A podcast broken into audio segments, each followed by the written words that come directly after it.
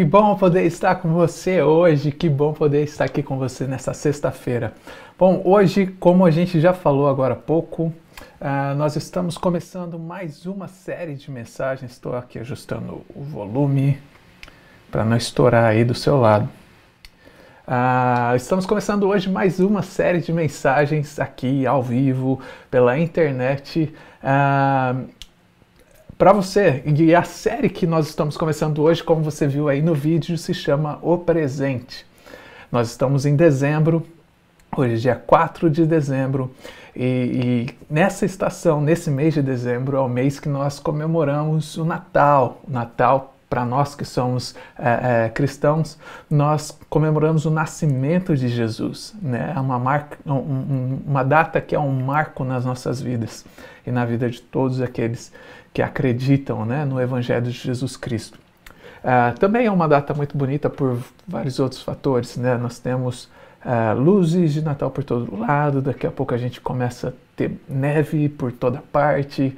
Uh, quem sabe aqui onde a gente está, em, em, Vancouver, a gente tem alguma neve qualquer dia desses. e nessa série nós vamos falar sobre o capítulo 2 do livro de Mateus.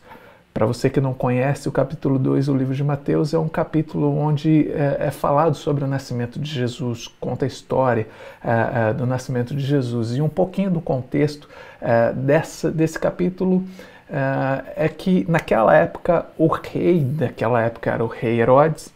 Uh, e naquele momento onde Jesus iria nascer, Deus colocou no céu uma estrela muito brilhante e três reis magos nós não sabemos se eram três, mas os reis magos viram essa, essa luz, essa estrela, e eles viajaram por muitos quilômetros até chegarem ao local onde Jesus havia nascido e adorar o novo uh, e adoraram um novo rei dos judeus. O que, que aconteceu? O que aconteceu é que o rei Herodes, quando ouviu que havia nascido um novo rei uh, para os judeus, ele ficou muito furioso porque ele era o rei, então ele acabou mandando matar uh, todas as crianças que meninos que tiveram nascido, tivessem nascidos uh, entre aqueles dois anos em que os reis magos viram aquelas estrelas. Se você já viu um presépio, se você sabe que um presépio é, você vê ali a figura da mãe, né, Maria, a mãe de Jesus, você vê Jesus deitado na manjedoura, você vê José, você vê ali as ovelhinhas, você vê os pastores e você vê a figura ali dos três reis magos, né, que é o Gaspar, o Beltazar e o Melchor. Uh, dizem que são três porque foram oferecidos oferecido três presentes, mas a verdade é que pode, pode ter sido cinco, seis, sete, dez, nós não sabemos. A, a, a, história não diz, mas nós dizemos que são três, simplesmente porque foram três gifts que Jesus recebeu. Gostaria que você abrisse aí a sua Bíblia agora no livro de Mateus, no capítulo 2. Nós vamos fazer a leitura do verso 10 e do verso 11, que diz assim: Quando tornaram a ver a estrela, encheram-se de júbilo ao entrarem na casa, viram o menino com Maria, sua mãe, e prostrando-se, o adoraram. Abriram os seus tesouros e lhes deram, lhes deram presentes: ouro, incenso e mirra.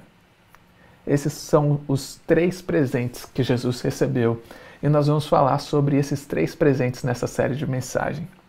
Mas é, o mais engraçado desses presentes é que há cinco meses atrás, uh, nós tivemos o privilégio, minha esposa e eu tivemos o privilégio de ter um, um recém-nascido, que é a Laura. Se você não conhece a Laura, eu vou colocar ela aqui para você ver na tela. Essa é a Laura. Ela fez, agora no dia 30 de novembro, ela completou cinco meses. E diferente do que Jesus recebeu, nenhum amigo meu me deu ouro, Nenhum amigo me deu incenso, nenhum amigo me deu mirra. Pelo contrário, nós ganhamos pijamas, nós ganhamos ursinho, nós ganhamos mamadeiras, nós ganhamos uma coruja eletrônica que faz barulho à noite para Laura dormir. Uh, e um fato sobre a coruja Não sei se você sabe, mas eu tenho pavor de coruja. Quando eu era criança, tinha uh, uma coruja no pátio da escola onde uh, eu estudava e aquela coruja virava a cabeça 360 graus e eu ficava abismado com aquela coruja. Não tinha nada que me desse mais medo na terra do que uma coruja. Mas hoje eu sei agradecer a Deus pela coruja eletrônica que faz a Laurinha dormir todas as noites. Os reis magos levaram o quê? pijamas, uh, levaram mamadeiras. Não, os três reis magos levaram ouro, incenso e mirra. E o que, que significa esses presentes que Jesus recebeu? Eles têm algum significado porque são presentes que são muito fora da casinha. Você não imagina dar para alguém incenso quando uma criança nasce. Você não imagina dar a, mirra quando uma criança morre. Você não dá ouro para uma criança quando ela nasce. Então, por que, que esses presentes foram dados a Jesus? Por que, que eles ofertaram esses presentes? Naquela época, todos esses presentes que ele recebeu é, eram presentes muito caros. Mas qual o significado desses presentes? E é isso que nós vamos falar nessa série de mensagens. Qual o significado por trás desses presentes que Jesus recebeu? Ouro representa o reino de Cristo, representa o reinado de Jesus Cristo. Mirra significa o sacrifício de Jesus. E o incenso, né, esse óleo de incenso, ele, se, ele representa Jesus como nosso sumo sacerdote. Hoje nós vamos falar sobre o incenso, esse óleo aromático. Eu não sei quantos de vocês aqui essa noite conhecem alguma coisa sobre óleos aromáticos, mas há algum tempo atrás uh, eu, Gustavo, Caio, nós fomos ao shopping e lá nós encontramos uma loja. E nessa loja tinham vários incensos, tinham vários óleos, e esses óleos eram terapêuticos. Então tinha um óleo de menta que tirava a dor de cabeça, tinha o óleo uh, diurético que ajudava no sistema digestivo, uh, tinha um, um, óleo que era sedativo, tinha óleos que eram para perfumar a sua casa, tinha óleos de várias uh, categorias e espécies. Tem alguns óleos que eu com certeza não usaria porque tem um cheiro muito ruim. Tem um cheiro específico, eu não sei o nome, que é um cheiro de um óleo que o Gustavo odeia e um dia ele experimentou um desses óleos na minha casa. Tem um óleo que eu tenho em casa que geralmente a gente passa aqui, aqui desse lado, passa aqui atrás do ouvido, quando a gente está com dor de cabeça e realmente ajuda.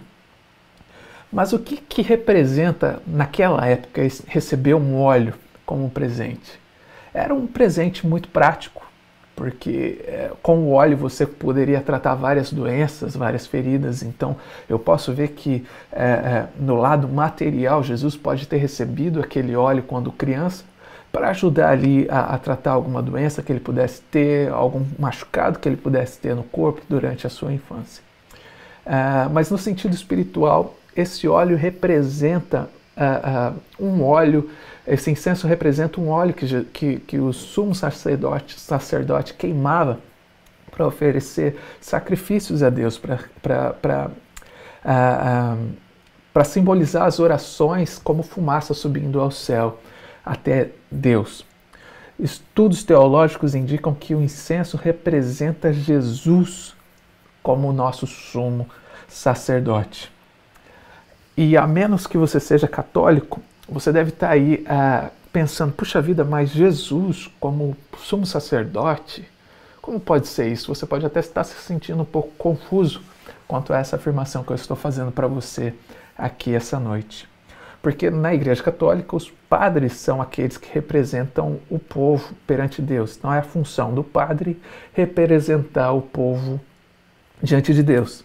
E para o padre também é dado esse, essa habilidade de fazer sacrifícios e ofertas e perdoar pecados, uh, uh, segundo a Igreja Católica. O padre reza as suas orações em nome do povo diante de Deus. Então, ele é um representante do povo perante Deus. Nós, cristãos, nós entendemos que Jesus é o nosso sumo, sumo sacerdote. Nós temos uh, o livre acesso a Deus. Para entender um pouco melhor isso, eu gostaria de falar sobre Adão e Eva. Foi lá que começou essa briga entre duas forças. No momento em que Adão e Eva pecam, começa duas forças a, a, a entrarem em atrito na, na, no mundo espiritual. Uma delas é a santidade de Deus e a outra é a pecaminosidade do homem. Essas duas forças começaram a brigar porque Deus não aceita o pecado. E o homem, enquanto pecador, não consegue receber a santidade de Deus. Então eles acabam brigando entre si. E o porquê que eu estou falando isso sobre a santidade de Deus? Eu estou falando sobre a santidade de Deus porque enquanto nós não entendemos a santidade de Deus, nós, come... nós sempre vamos viver iludidos com o pecado. Então, quando você e eu, nós não entendemos o que é realmente ser santo, o que é a santidade de Deus e o que ela representa, nós sempre vamos estar ali deslumbrados com o pecado e com os prazeres que o pecado oferece. O que, que significa ser santo? Santo significa ser separado, significa ser perfeito, ser impecável, imaculado, significa ser puro. Santidade não é um atributo de Deus. Nós precisamos entender que a santidade é uma perfeição, uma perfeição em todas as coisas que ele faz. Então, o poder de Deus é santo, a justiça de Deus é santa, a misericórdia de Deus é santa, e é por essa santidade que faz de Deus uma pessoa digna de receber o nosso louvor, de receber a nossa, a, a, a, nossa honra e toda, toda a glória que a gente pode dar, porque Ele é santo, porque Ele é perfeito e porque nós não somos santos e muito menos perfeitos. Nós somos passivos do, do, da punição do pecado. Qual que é a punição do pecado que a Bíblia diz? A punição do pecado é a morte. A Bíblia diz que o salário do pecado é a morte. Deus odeia o pecado e por isso Deus precisa cobrar essa justiça de nós. Tudo que o pecado é, tudo que o pecado representa, é exatamente aquilo que Deus é oposto. Você não consegue achar nada do, de pecado, nada de, de, de nenhuma do, nenhum dos atributos do pecado na presença de Deus ou naquilo que Deus é. Você aí é um pecador. Eu sou um pecador. Todos nós somos pecadores. E é por isso que nós precisamos de Jesus como nosso sumo sacerdote para nos conectar novamente com Deus. O sumo sacerdote no Antigo Testamento, eu não sei se você sabe, mas ele tinha algumas funções. E entre essas funções, ele passava todos os dias fazendo oferendas, ofertas a Deus, de sacrifícios de animais a Deus. O sumo sacerdote iria sacrificar animais para depois ir atra atravessar o véu e entrar no Santos dos Santos, acender incensos, representando a oração do povo, pedindo o perdão de Deus para aquelas pessoas. Depois ele iria aspergir o sangue do animal morto, que foi morto no lugar dessa pessoa pecadora, para que o pecado dessas pessoas fossem redimidos. Depois esse sumo sacerdote ele iria pegar uma cabra, colocar a mão na cabeça da cabra, fazer todas as confissões daquele povo na cabeça daquela cabra, num sinal de, de, de, de, de uh, como que é a palavra? Ah, transferindo o pecado daquelas pessoas para aquela cabra. E aí eles iam enviar aquela cabra no deserto ah, e deixava essa cabra lá. E o que, que significava isso? Significava que o pecado daquelas pessoas foram retirados do meio deles. Se você perguntar para mim o que, que eu acho desse sacrifício todo, no mínimo eu posso te dizer que eu acho muito estranho. É muito estranho é nojento, é injusto, porque você tem que matar um animal inocente para purificar o pecado de várias pessoas. Agora imagina isso acontecendo todos os dias. Eu não sei quantas pessoas moravam naquelas comunidades, mas imagina ele fazendo aquilo por cada uma das pessoas, cada uma das famílias. É muito sangue, é muito nojento. Sei, eu acabei de falar que o sacrifício que os sacerdotes faziam no passado era nojento. Mas Deus é justo. E Deus precisa punir o pecado. E qual era a forma como Deus punia o pecado? Era dessa forma. Mas Deus não é apenas justo, Deus é misericordioso. O, sacrifício ele cumpre a justiça de Deus, mas ao mesmo tempo ele estende a misericórdia ao povo. E qual que é a boa notícia nisso tudo que nós estamos falando hoje? Qual que é a boa notícia que nós podemos tirar desse texto e trazer para as nossas vidas hoje? A boa notícia é que nós não estamos mais debaixo desse, desse Velho Testamento, onde essas práticas de perdão de pecado, de remissão de pecado eram feitas. Nós estamos debaixo da lei do Novo Testamento. E o que, que isso significa de maneira prática na minha e na sua vida? Isso significa que nós estamos debaixo do nosso sumo sacerdote, Jesus Cristo. E nós podemos entender um pouquinho mais sobre isso no livro de Hebreus, capítulo 10, do verso 10 ao 12. Se você puder aí abrir a sua Bíblia nesse exato momento, eu gostaria de fazer essa leitura junto com você. Livro de Hebreus, capítulo 10, do verso 10 até o 12. Conseguiu abrir aí? Diz assim: pelo cumprimento dessa vontade fomos santificados, por meio do sacrifício do corpo de Jesus Cristo, oferecido uma vez por todas. Então lembra que o sacrifício antes no Velho Testamento acontecia diariamente, várias vezes por dia para que as pessoas pudessem ser santificadas. Cada vez que elas erravam, cada, cada vez que elas cometiam um pecado, cada vez que elas eh, infringiam alguma coisa da lei, elas tinham que ir lá oferecer sacrifícios novamente para ser purificadas.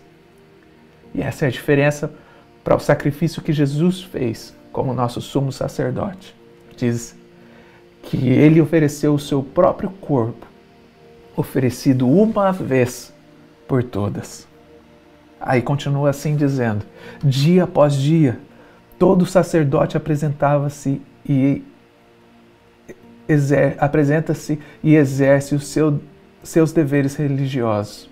Repetidamente oferece mesmo os mesmos sacrifícios que nunca podem remover os pecados. Mas quando este sacerdote, aqui se referindo a Jesus Cristo, acabou de oferecer para sempre um único sacrifício pelos, pelos pecados. Assentou-se à direita de Deus. Sacerdotes ofereciam sacrifício diariamente. Mas Jesus ofereceu um único sacrifício. E esse sacrifício durou para os seus pecados que aconteceram ontem, ele dura para os seus pecados que você cometeu hoje e para os pecados que você ainda vai cometer. O sacrifício de Jesus Cristo é um sacrifício eterno. Ele cobre todos os pecados desde o início da humanidade até o fim dos tempos. O sacrifício de Jesus é eterno. E como que eu posso representar isso para você hoje? Algum tempo atrás, aqui na Broadway, nós tivemos uma mensagem com o Simon, e o Simon pregou uma mensagem que você pode conferir no site da Broadway Church, que se chama uh, uh, o número 10. O que, que isso significa? Que para entrar no céu, todos nós precisamos ser 10, precisamos ter uma nota 10. O Paulo Santana, nosso líder de louvor, pode ser 9.5, a nota dele quando chegar no céu. A nota da Lica, minha esposa, é 9.99. A minha nota pode ser que seja 5.4. A sua nota pode ser 2, a sua nota pode ser 3, sua nota pode ser 9. Independente da nota que você tenha, quando você chegar no céu, Cristo vai transformar a sua nota, que não é perfeita, com os seus méritos, com a sua nota, com, com a pontuação que você tem, você jamais poderia entrar no céu. Eu jamais poderia entrar no céu. Mas Jesus, quando ele veio à terra e ofereceu-se como sacrifício vivo, pelo meu pecado, pelo seu pecado, ele transformou a minha nota, independente de qual nota você tenha, ele transformou a sua nota em 10. Naquele dia, Jesus vai apresentar a misericórdia dele sobre a minha e sobre a sua vida, transformando o seu ponto num 10 perfeito que te faz apto a entrar no reino dos céus. Jesus, ele não é apenas um salvador distante, distante, que vai interceder por você no último dia, quando você estiver prestes a entrar no céu ou ser mandado para o inferno, dependendo das atitudes e decisões que você fez aqui nessa vida. Ele se importa com você. Ele está sempre preocupado com você. Jesus é o nosso sumo sacerdote e ele nos entende e ele cuida de nós. Por que, que eu estou dizendo isso? Porque muitas vezes nós temos a ideia de Jesus como esse sumo sacerdote que simplesmente intercede por nós na presença de Deus e pronto. Mas a função do sumo sacerdote é representar o povo de Deus diante de Deus, é ouvir os pecados do povo e, e, e colocar esses pecados na figura do, do passado, do, do, Antigo Testamento, sobre um, uma cabra e mandar essa cabra para o deserto, separando como símbolo uh, desse pecado sendo tirado daquelas pessoas. Jesus é o nosso sumo sacerdote nesse tempo que nós estamos vivendo hoje. E ele se preocupa com você. Ele quer ouvir de você os seus temores, ele quer ouvir de você as suas confissões dos seus pecados mais cabulosos. Porque ele te entende. Como que eu posso te dizer que Jesus te entende? Abra sua Bíblia em Hebreus capítulo 4, do verso 14 ao 15. Nós vamos começar a compreender o porquê que Deus, porquê que Jesus nos entende. Diz assim: Portanto, visto que temos um grande sumo sacerdote que adentrou aos céus, Jesus, o Filho de Deus, apeguemos-nos com toda a firmeza à fé que professamos. Pois não temos um sumo sacerdote que não possa compadecer-se das nossas fraquezas, mas sim alguém que, como nós, passou por todo tipo de tentação, porém sem pecado. Nós não temos um sumo sacerdote que não se importa com a gente. Pelo contrário, nós temos um sumo sacerdote que passou por todos os tipos de tentações e provações, porém sem pecado. Então é baseado nesse texto que eu te digo: Deus entende a sua fraqueza. Deus entende a minha fraqueza. Ele se simpatiza com a sua dor, com a minha dor. Ele entende o que você está passando nesse exato momento. Ele sabe exatamente o que você está passando agora. Ele já passou por isso. Jesus também ficou muito triste. Jesus teve uma agonia tão grande na vida dele quando ele estava no jardim do Getsemane que ele chegou a suar gotas de sangue. Talvez você se queixe que você, você, viva numa família completamente maluca, desestruturada. Jesus também tinha uma família maluca. Quando Jesus disse para os familiares dele que ele era o Messias, os familiares dele disseram que ele estava lunático, que ele era maluco, que ele tinha perdido a cabeça. Talvez você tenha sido fruto de um de um de, de uma relação que não era dentro do casamento certinho como diz o livro. Quer saber? Jesus também foi um filho fora do casamento. Maria, ainda muito jovem, ainda estava namorando, noiva de José. E o Espírito Santo veio até ela dizendo que ela ia conceber um filho. E o nome dele seria Jesus. Jesus, você querendo enxergar isso dessa maneira ou não, Jesus foi um filho fora do casamento de Maria. E o que, que isso pode gerar nas pessoas mais próximas que sabiam aquela história? Talvez, eu não posso afirmar, mas talvez Jesus era é, sofria um, um bullying, bullying quando criança. As pessoas podiam olhar para Jesus e dizer: Ah, lá, o filho do divino, o filho do Espírito Santo. Ué, mas não é José o pai dele? Não, ele é filho do Espírito Santo.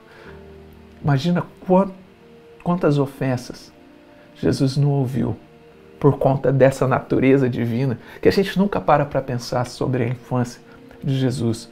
Mas eu tenho certeza que talvez ele tenha passado por esse tipo de, de vexame quando criança, pela sua natureza, por não ter sido um filho legítimo de José.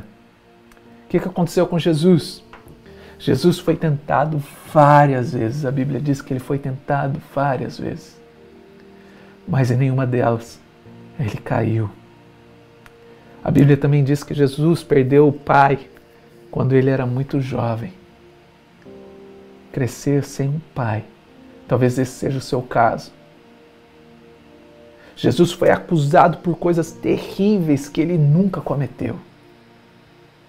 Jesus foi culpado de atrocidades que ele nunca cometeu. Jesus foi abandonado e traído pelos seus próprios amigos, aquele que deitava a cabeça no peito de Jesus, que dizia-se é, estar pronto para morrer por Jesus. Esse foi o amigo que o negou três vezes no mesmo dia. E o pior de tudo, Jesus se sentiu abandonado, até mesmo por Deus. Quando Jesus estava na cruz, ele grita: Meu Deus, meu Deus, por que me abandonaste?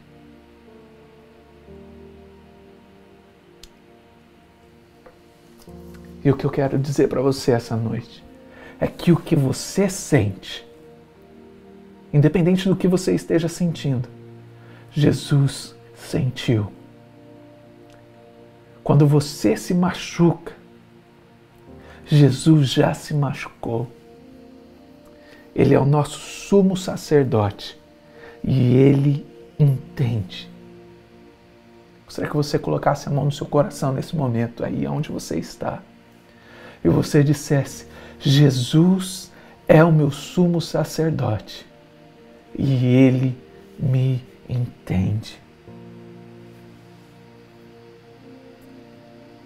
Se nós continuar, continuarmos a leitura de Hebreus, capítulo 4, no verso 16, diz assim: Assim sendo, aproximemo-nos